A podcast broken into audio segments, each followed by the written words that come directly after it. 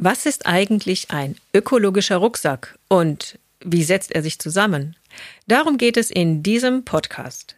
Und bei mir zu Gast ist wieder Professor Dr. Harry Lehmann. Den hatten wir jetzt ja schon als Klimaexperten, den hatten wir als Energiewissenschaftler. Und auch diesmal ist er als Experte da.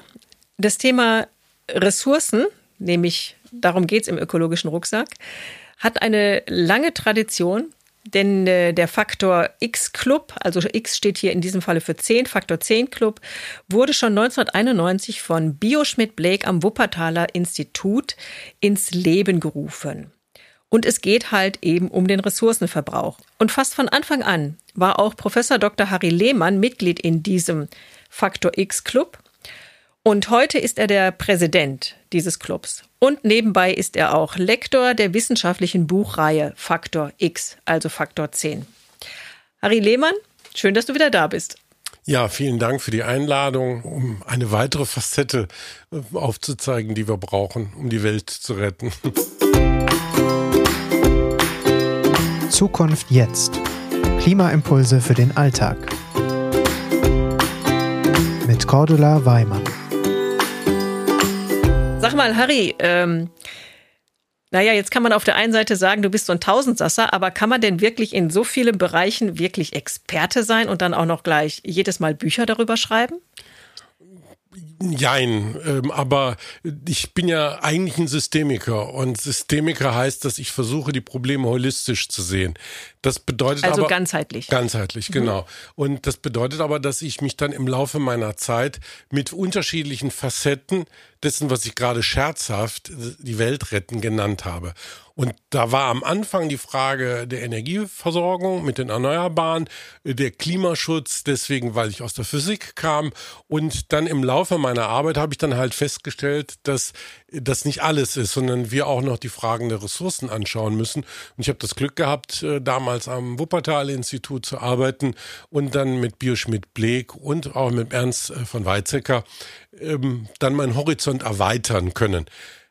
Ja, man kann über verschiedene Dinge, wenn man viel Zeit verbringt, Experte sein. Genau, und im Laufe der Podcast-Reihe werden wir dann auch feststellen, dass Harry auch im äh, äh, Bereich Gebäude und Wohnen Experte ist, aber das zu einem späteren Zeitpunkt. Harry, heute geht es um den ökologischen Rucksack. Äh, was ist das überhaupt? Also, wenn ich hier den Stuhl sehe, auf dem wir drauf sitzen, hier, der aus unterschiedlichen Materialien äh, gemacht ist, anschauen, dann stelle ich fest, da habe ich ein Stück Holz zum Beispiel. Und wenn ich dieses Stück Holz ansehe, dann muss ich mir klar sein, dass um dieses Stück Holz hier in diese Wohnung hineinzubringen, ich ja irgendwann es mal aus einem Wald geholt habe. Um es aus diesem Wald herauszuholen, brauche ich eine Axt. Um diese Axt hat ein Blatt, die ist aus Metall. Um dieses Metall herzustellen, brauche ich ein Metall, also ein Eisenwerk. Ich brauche dann aber auch eine Straße, mit der dieses Holz wohin transportiert wird. Ich brauche eine ganze Infrastruktur, um ein kleines Stückchen Holz bis hierher zu bringen. Und der ökologische Rucksack ist der Naturverbrauch, den wir haben für die Herstellung eines Produktes oder einer Dienstleistung. Und ähm, dieser Naturverbrauch hat man dann unterschieden in, sagen wir mal, fünf Kategorien. Das eine ist Wasser, das andere sind Boden und dann das dritte ist äh, Bio. Materialien, das vierte sind Mineralien und das fünfte sind Metalle. Und wenn ich das alles zusammentue, dann kann ich, wenn ich das Stück Holz mir anschaue, überlegen, okay, was habe ich alles als Rucksack, als verborgener Rucksack ähm, auf meinem Stück Holz drauf, bis es hier in meine Wohnung gekommen ist. Und äh, dieser Rucksack ist so wichtig, weil er letztendlich ausdrückt, wie viele, äh, ja auch wie viele Rohstoffe und Ressourcen. Äh, ich mache jetzt mal ein Beispiel, das, das Beispiel Handy hatten wir in unserem Podcast. Ein Handy wiegt 80 Gramm, aber der ökologische Rucksack, der war Fast Faktor 1000, ja. Genau, 1000 mal so groß. Wenn wir jetzt äh, zum Beispiel andere Dinge angucken, wie Gold, ne? Äh, viele Menschen haben Schmuck aus Gold. Gold hat einen ökologischen Rucksack von 5000, ne? Das heißt, wenn ich ein Gramm Gold an meinem herumtrage, habe ich 5000-fach, ungefähr 5000-fach irgendwo Ressourcen gebraucht. Wenn ich Holz Warum habe, ist das bei Gold so intensiv? weil ich natürlich viel große Löcher machen muss, um das Gold aus dem Boden zu holen. Ich brauche eine große Infrastruktur. Ich brauche auch, das Gold ist ja selten und deswegen habe ich dann einen sehr großen ökologischen Rucksack. Aber ich kann doch das Ganze, was ich da raushole, wo kein Gold drin ist, kann ich doch in das Loch wieder reintun. Dann ist das Loch doch wieder zu. Habe ich aber trotzdem aus der Natur rausgenommen und verändert. Ich, dadurch, dass ich mit der Schaufel in den Wald gehe oder mit der Axt in den Wald gehe, greife ich in die Natur rein. Und die Idee des ökologischen Rucksacks war, dass ich sämtliche Naturverbräuche messe. Wenn man sich die Welt anguckt, dann gibt es, nehmen wir mal unsere Menschenbereich, ne? was man ja Anthroposphäre nennt. Da kommen Sachen rein in die Anthroposphäre. Und die Idee, die wir in den 90er Jahren hatten, war, wenn wir dieses messen können, also wie viel die Anthroposphäre hineinkommt, dann können wir diese Naturnutzung erstens einmal identifizieren und zweitens einmal dann auch verringern. Das war ja dann auch der Gedanke hinter den Faktor 10, dass man sagt, okay, der Mensch muss für seine Dienstleistungen zehnmal weniger ökologischen Rucksack brauchen, als wir es damals errechnet haben. Also ein, ein, einen Rohstoff quasi äh, um das Zehnfache verwerten. Nee, den gesamten Rucksack, ne? nicht nur den Rohstoff, sondern alles, was damit zusammenhängt. Ne? Das kann man tun, indem man Produkte länger braucht. äh, Das kann man mit verschiedenen Sachen machen. Aber im Endeffekt geht es darum, den Naturverbrauch zu verringern. Und nur damit wir eine Größenordnung haben. Wir verbrauchen momentan pro Kopf auf der Welt jedes Jahr rund 16 Tonnen. Jeder von uns verbraucht als ökologischen Rucksack 16 Tonnen. Und äh, es gibt welche, die mehr, also wir verbrauchen doppelt so viel wie der Durchschnitt. Äh, Australien fünfmal so viel, aber Afrika ein Bruchteil davon. Ne? Wenn man jetzt von Fairness reden will, dann ist besonders wichtig, dass wir mit diesen allen Ressourcen, also auch dem Boden, dem Wasser, wirklich sparsam umgehen. Das heißt, dann gäbe es nicht nur die Forderung nach Klimagerechtigkeit, sondern auch die Forderung nach Ressourcengerechtigkeit. Das ist richtig. Das ist auch damals formuliert worden. Und ich bin fürchterlich verlacht worden, als ich mit dem Bioschmidt Blick Ende der 90er Jahre eine Analyse gemacht habe, dass Bausand knapp wird. Sand wird knapp, das geht doch gar nicht. Guck dir diese Haare an und so weiter und so fort. Ja, Sand ist knapp. Sand ist heute so, sagen mal, knapp geworden, dass einzelne Länder es verbieten zu exportieren, weil nicht jeder Sand ist für Beton zulässig. Und runder Sand hilft mir nichts. Ne? Und deswegen gibt, gibt es heute sehr teuren Sand. Die Sandpreise sind hochgegangen. Was passiert, wenn acht oder neun Milliarden Menschen Ressourcen brauchen? Mhm. Genau. Und früher gab es ja wirklich immer diesen Spruch wie Sand am Meer. Das ja. ist etwas, was nie aufhört. Das war so ein gängiges Sprichwort. Okay, Harry, das war jetzt im Schnelldurchlauf, was alles im ökologischen Rucksack drin ist. Und ich würde das jetzt gerade noch mal im Einzelnen aufführen.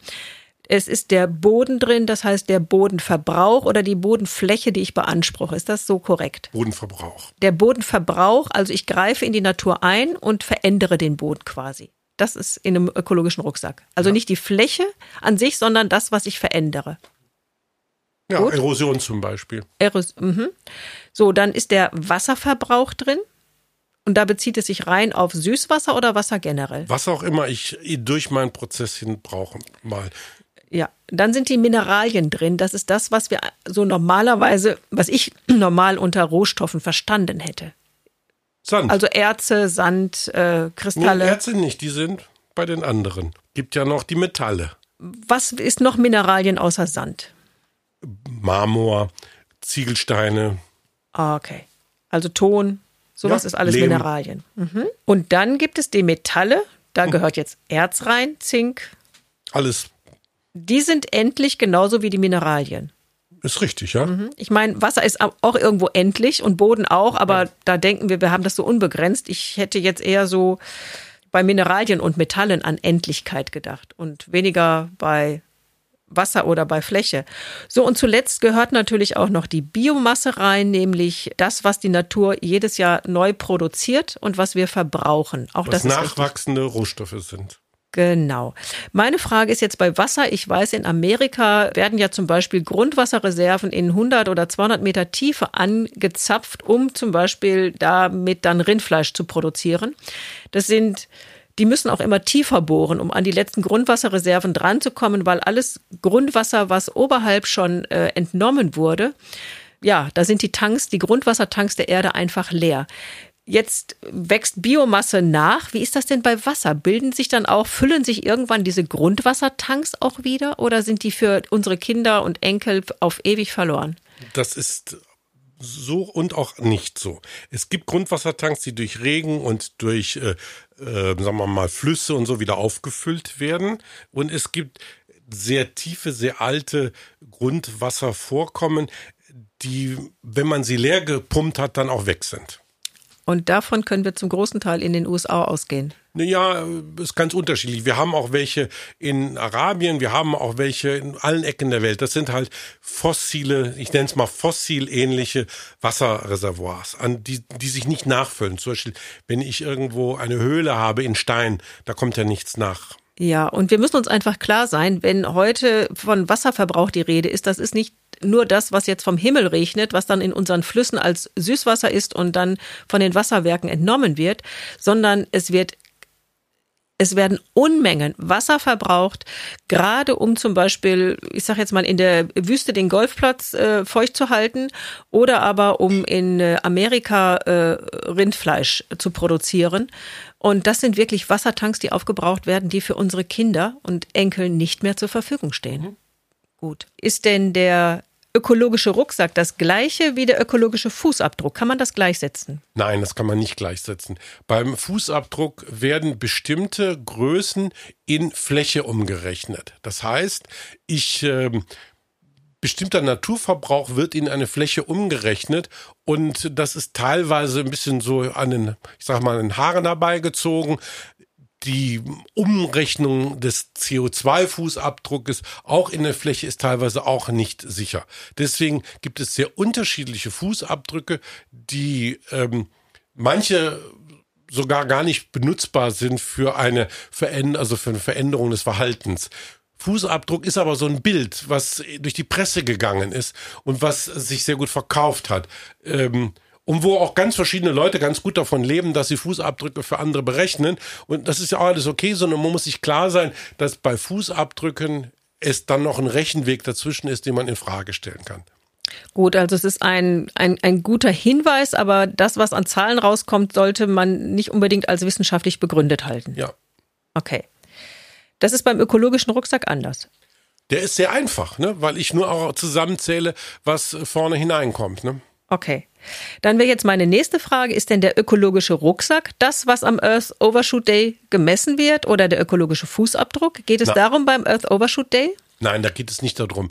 Da wird ein bestimmter Fußabdruck halt, man erinnert sich an einen ganz bestimmten Fußabdruck und das ist auch gut so, dass wir daran denken, dass wir an einem Tag des Jahres feststellen, wie viel wir eigentlich schon zu viel verwandt haben. Gut, also das ist nochmal was anderes. Dann beschäftigen wir uns damit im nächsten Podcast.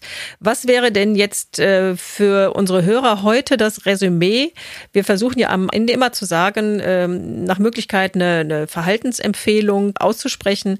Was wäre heute das Resümee aus dem ökologischen Rucksack? Wertschätzung äh, der Produkte und der Dienstleistungen, die wir haben wirklich, das ist viel wert. Auch da, wo wir wenig sehen, ist eine ganze Geschichte dahinter. Okay, Harry, ich danke dir.